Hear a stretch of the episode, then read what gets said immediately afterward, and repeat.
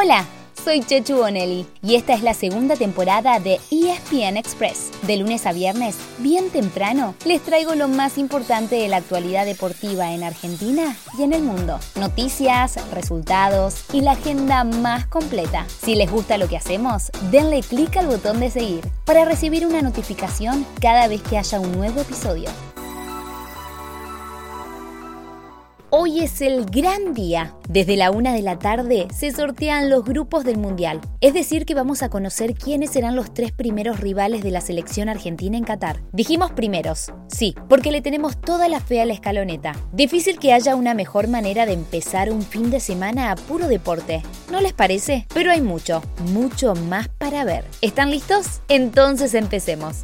Ayer les contamos cómo será el sorteo, pero hoy les damos un refresh. Habrá cuatro bombos, cada uno con ocho equipos, ordenados según el ranking FIFA. Si hacen las cuentas, 4 por 8 da 32. Pero recuerden que hay tres lugares que se definirán recién en los repechajes de junio. Es decir, que esas tres bolillas tendrán más de un nombre y van todos al bombo 4. Primero se repartirán por los 8 grupos los cabezas de serie entre ellos Argentina. Y después se irán acomodando el resto de los equipos, con una regla importante, no pueden compartir grupo equipos de la misma confederación, excepto claro, los de Europa, que son 13 en total, pero tampoco podrá haber más de dos europeos en la misma zona. Es decir, que Argentina no compartirá grupo con ningún sudamericano, pero sí con uno o con dos europeos.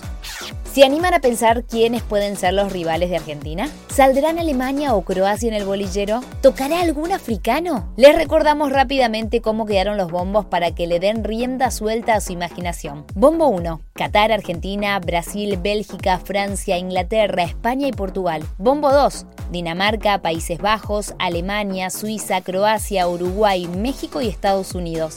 Bombo 3. Senegal, Irán, Serbia, Japón, Polonia, Corea del Sur, Túnez y Marruecos. Bombo 4. Ghana, Canadá, Arabia Saudita, Ecuador y Camerún. Además, los tres asteriscos. Un europeo, entre Escocia, Ucrania o Gales, el ganador del repechaje entre Costa Rica y Nueva Zelanda y el que se imponga entre Perú y el mejor tercero de Asia, Australia o Emiratos Árabes. Salgamos un rato del modo mundial para ver qué hay el fin de semana. En nuestro fútbol, anoche empezó la fecha 8 de la Copa de la Liga, con victoria de Aldo Civi sobre Colón. Hoy hay cinco partidos, entre ellos Barraca frente a Independiente a las 9 y media de la noche. El sábado hay otros cinco, empezando con Racing ante Sarmiento a las 2 de la tarde y juegan tanto River como Boca. El Millo visita Defensa y Justicia a las 7 de la tarde, mientras que el se recibe en la bombonera Arsenal desde las 9 y media de la noche. Y el domingo se cierra la fecha con tres encuentros más, entre ellos San Lorenzo de local frente a Atlético Tucumán a las 4 y media de la tarde. En Europa también vuelve el fútbol, después de la fecha FIFA. Ya les elegimos lo mejor, así que tomen nota. El sábado tempranito a las 8 y media de la mañana juega Liverpool de local ante el Watford y si gana, le pondrá toda la presión al Manchester City que visita al Burnley a las 11. Un ratito antes, a las 10 y media de la mañana, juega el líder de la Bundesliga, Bayern Múnich, frente al Frisburgo. A la 1 y media de la tarde hay triple opción. Se presenta otro puntero, el Real Madrid visitando al Celta del Chacho pero también el Manchester United de Cristiano Ronaldo ante el Leicester y el Borussia Dortmund de Erling Haaland frente al Leipzig. A las 4 de la tarde el Atlético Madrid del Cholo Simeone recibe al Alavés y el domingo arranca un poco más tranquilo, aunque a las 10 de la mañana ya habrá argentinos en acción en Atalanta-Napoli y en West Ham Everton. A las 15:45 Ay, qué difícil que va a ser elegir. Porque por la Serie A, la Juventus será local ante el Inter de Milán, pero en simultáneo, el Paris Saint-Germain de Messi y compañía enfrenta al Lorient. Donde no hay nada para elegir es en el tenis. Hoy a las 2 de la tarde vamos a estar todos apoyando a Francisco Cerúndolo en las semis de Miami frente al noruego Casper Ruud. Fran quiere seguir soñando despierto en su primer Master 1000 y por qué no ilusionarse con tenerlo el domingo en la final. Y si hablamos de finales, antes, el sábado a las 2 de la tarde será la de mujeres. Todo, por supuesto, está disponible en Star Plus.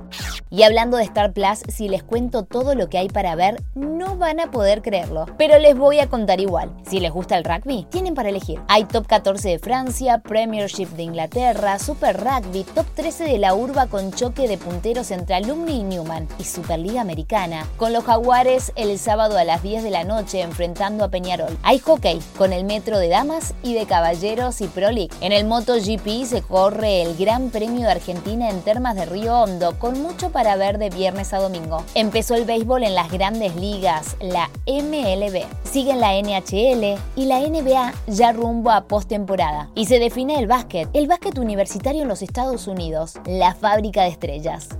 Listo, misión cumplida. Como cada viernes les dejamos un menú bien completo. Pasen, elijan y disfruten del fin de semana. Nosotros los esperamos el próximo lunes, como siempre, con mucho más ESPN Express. Así llegamos al final de nuestro episodio de hoy. Soy Chechu Bonelli y de lunes a viernes, al comenzar el día, les cuento lo que pasó y lo que se viene en el mundo del deporte. Los espero en el próximo episodio con mucho más ESPN Express.